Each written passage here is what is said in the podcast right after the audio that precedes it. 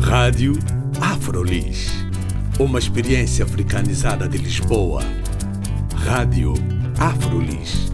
O audioblog onde podem saber mais sobre afrodescendentes a viver em Lisboa.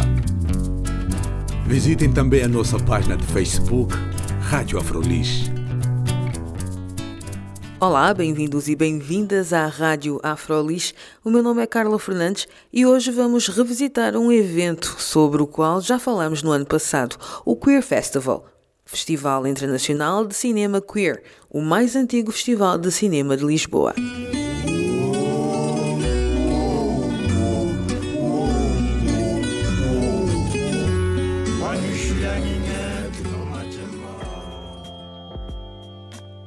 Pedro Marum, um dos programadores do festival, volta a falar para a Afrolis sobre a parceria que fazem mais uma vez com o Africa Cont. Desta vez, o Festival de Cinema Queer Lisboa juntou-se ao Africa Cont da Câmara Municipal de Lisboa na realização do ciclo Are You For Real? Uma viagem afrofuturista do Black Exploitation às utopias queer visuais e sonoras que vai acontecer de 4 a 11 de julho. Pedro Marum conta-nos mais. O África Conte volta uma vez a abordar-nos este ano, a mim e a Rica, para fazermos um programa. Sendo que este ano será fora das datas do festival, queríamos fazer uma coisa mais sólida, uh, fora do festival. Vai decorrer durante uma semana, de 4 a 11 de julho e queriam que fosse uma coisa não só com cinema, já um bocado como o ano passado, mas que também tivesse uma forte presença de instalações, performances, debates. E então é isso que nós vamos fazer este ano. Saímos de África e passamos para as diásporas africanas em contexto anglófono. Portanto, vamos andar essencialmente pelos Estados Unidos, pela, pela Grã-Bretanha, Bárbados, Jamaica, não com uma produção menor, mas, mas pronto, essa vai ser um, essa é um bocado a proposta. A proposta também é lançada com um título que é Are You For Real, não é? e eu vou pedir que tu expliques também dois conceitos, que é o Black Exploitation e também o Afrofuturista. Vamos começar com o Black Exploitation. Ok. Bem, quando nos fizeram a proposta de trabalhar as diásporas africanas em contexto anglófono, nós pensámos, bem, isto é, são mundos e fundos, não é? E então nós pegámos num livro do Tim Stutkin, que é o livro que eu tenho aqui, In a Queer Time and Place, e ele fala muito precisamente dos dois movimentos, o movimento do black, cinema Black Exploitation e na filosofia do afrofuturismo.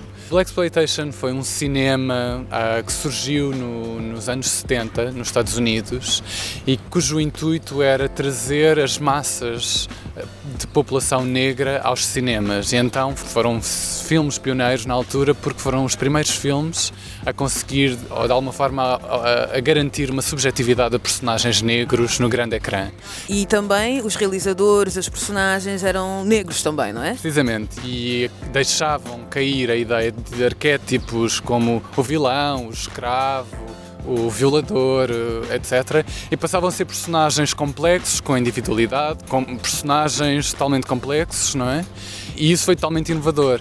E ao mesmo tempo, isto é chamado Black Exploitation porque foi de alguma forma para cobrir um nicho de mercado e garantir que obtinham dinheiro das box, box offices dos cinemas uh, das comunidades negras.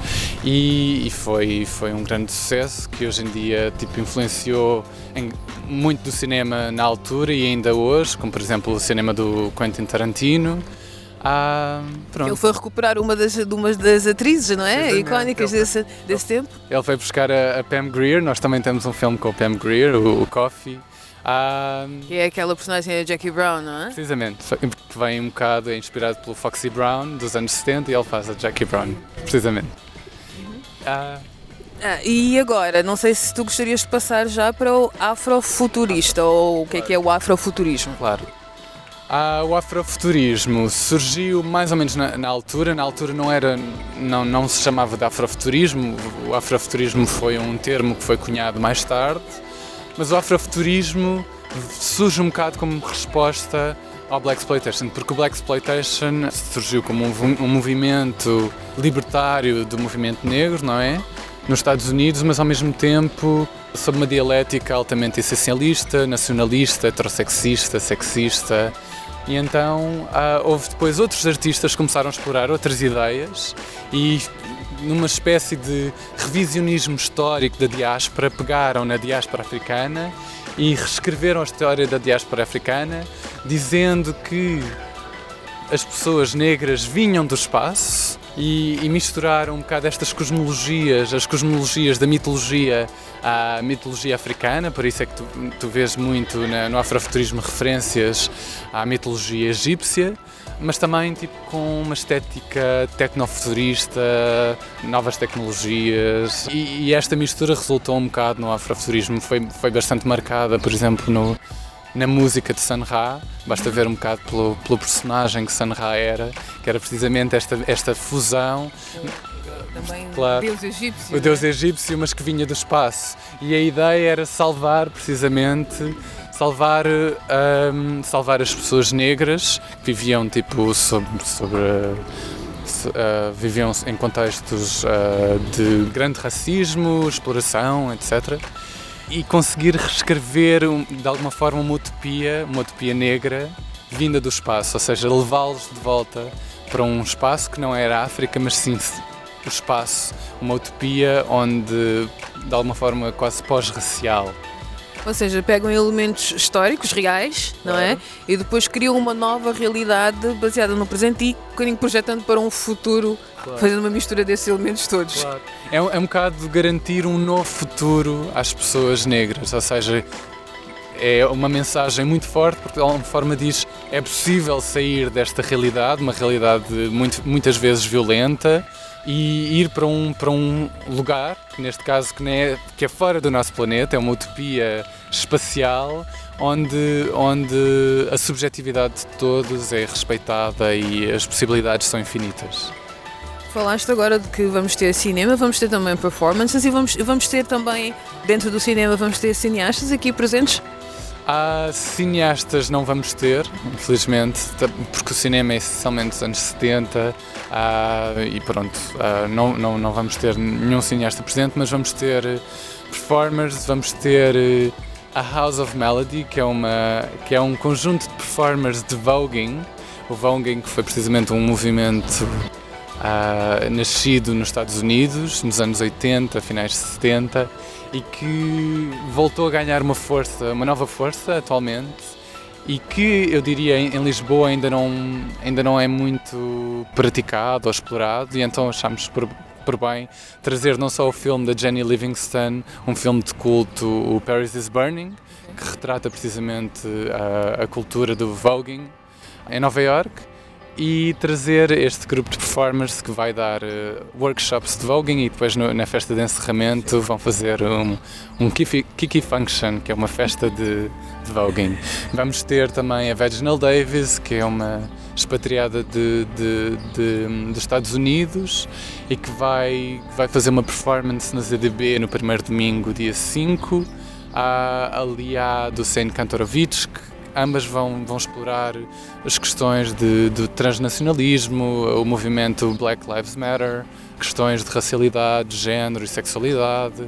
E vamos ter também presente o curador Ashley Clark, que fez precisamente um programa ah, sobre afrofuturismo ah, na Brooklyn Music, Music Academy. E vamos ter também um DJ que vai, vai, abrir, vai abrir este programa e que vai passar essencialmente queer rap, homo hop, uh, ou seja, é isto é um mundo que tu estás-me aqui a, abrir, porque eu não sabia da existência desses géneros musicais. Este, é, surgiu, estes, estes, géneros musicais surgiram um bocado em resposta ao hip hop, ao reggae, ao, ao rap, mas muitas vezes estavam associados a, a fortes com fortes tendências homofóbicas ou, ou, ou sexistas e o homo hop ou o queer rap reescrevem um, um bocado a postura do, do hip hop sob uma postura totalmente queer, uma perspectiva mais queer e menos mais mais libertadora, digamos, para as comunidades marginalizadas.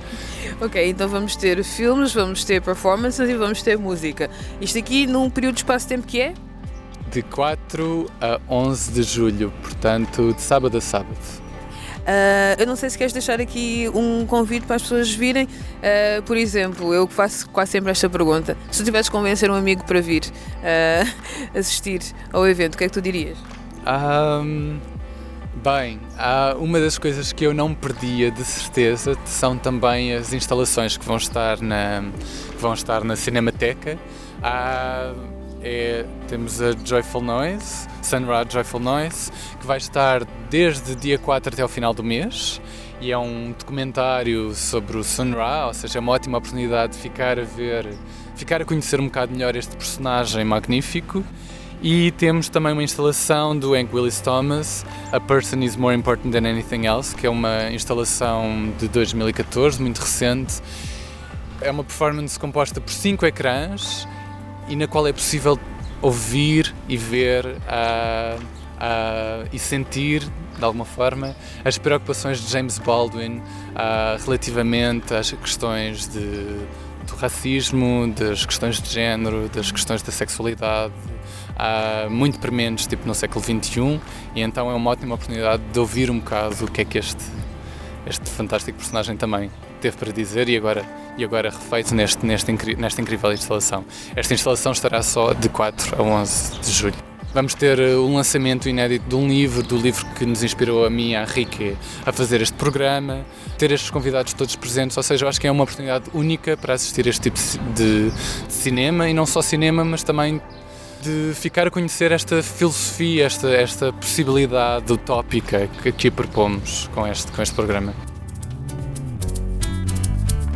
Foi uma conversa com Pedro Marum, um dos programadores do Queer Festival, Festival Internacional de Cinema Queer, este ano mais uma vez, com uma secção dedicada à África, desta vez dedicada às diásporas africanas, em parceria com o Africa Cont. E ficamos por aqui. O meu nome é Carla Fernandes. Até à próxima.